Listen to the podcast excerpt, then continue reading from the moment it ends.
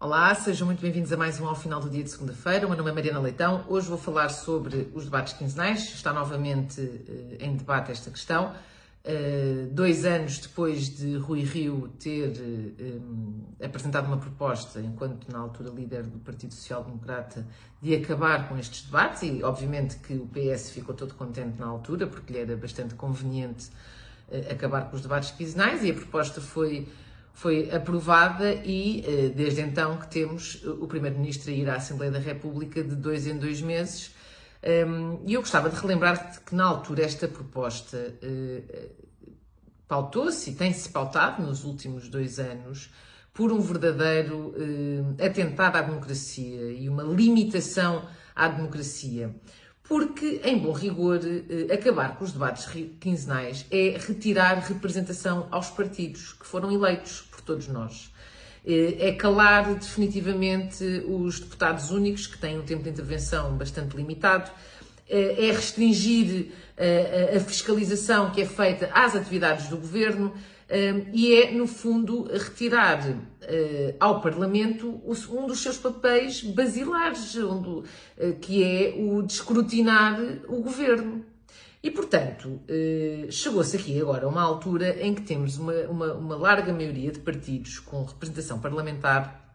a quererem voltar a instituir os debates quinzenais e em ter o, Primeiro-Ministro eh, no Parlamento exatamente para garantir o escrutínio ao Governo, ainda para mais, ainda para mais, numa altura em que estamos perante uma maioria absoluta em que esse escrutínio se torna ainda mais relevante e uma das únicas formas de uh, combate democrático e de tentar, pelo menos, levantar questões, considerando que a maioria absoluta faz com que não haja grande manobra na, na forma como as decisões são tomadas e votadas. E, portanto, é esse escrutínio, através dos debates, que faz com que a informação passe para as pessoas e que as pessoas também possam, de alguma forma, estar mais informadas, ouvir mais, um, mais ideias sobre o mesmo assunto, poder, poder ponderar uh, sobre aquilo que, que pensa uh, e, no fim, fazer a avaliação uh, que terá de fazer àquela que tem sido a atuação do governo e que será até ao fim da legislatura. Eh, portanto,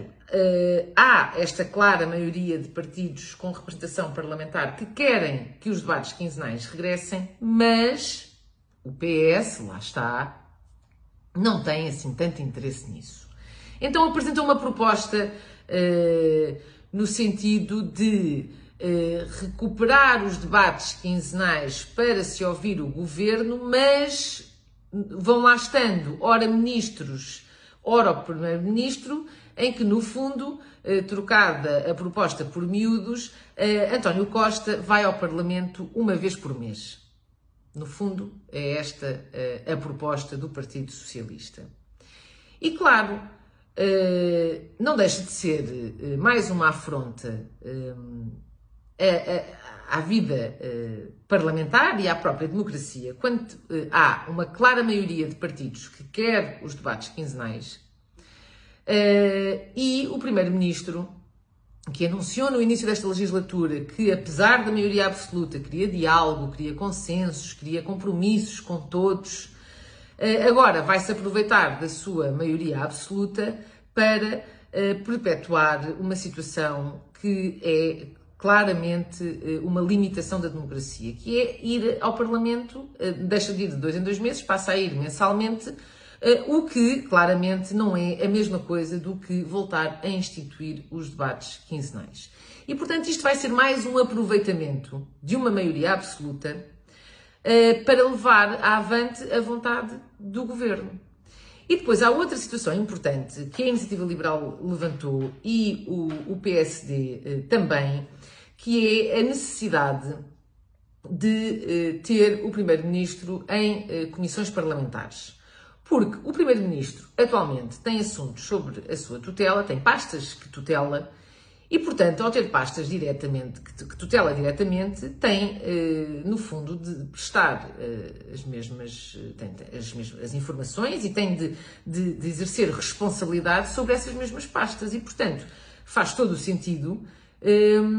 que uh, vá a comissões parlamentares, como os outros membros do governo também têm de ir para tratar de assuntos específicos uh, que estejam sobre a sua tutela. Uh, e, portanto, também não se vê grande abertura do Partido Socialista para implementar esta, um, esta no fundo, esta, esta circunstância do Primeiro-Ministro poder ir a comissões parlamentares de assuntos que digam que, que seja o próprio a tutelar diretamente ou que estejam na sua dependência. E por isso, isto, eh, sem dúvida, que vai ser mais um claro exemplo deste tal aproveitamento da maioria absoluta, por mais que António Costa vá dizendo que quer consensos e compromissos, porque se quisesse consensos e compromissos, então comprometia-se com aquilo que é a vontade da grande maioria dos partidos na Assembleia da República. Relembro que só o Partido Comunista Português é que quer o Primeiro-Ministro eh, uma vez por mês na Assembleia da República. Todos os outros partidos querem o, o Primeiro-Ministro na Assembleia da República de 15 em 15 dias. E, portanto, o PS vai contrariar a vontade de todos estes partidos porque acha que não precisa de ir eh, prestar eh, esclarecimentos, informações, debater, ser escrutinado de 15 em 15 dias, mas apenas mensalmente.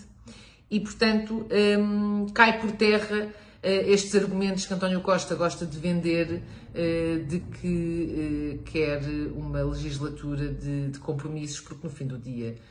não faz compromissos nenhums e, e muito menos faz alguma coisa um, para garantir que haja consensos e que haja, de facto, uma, um melhor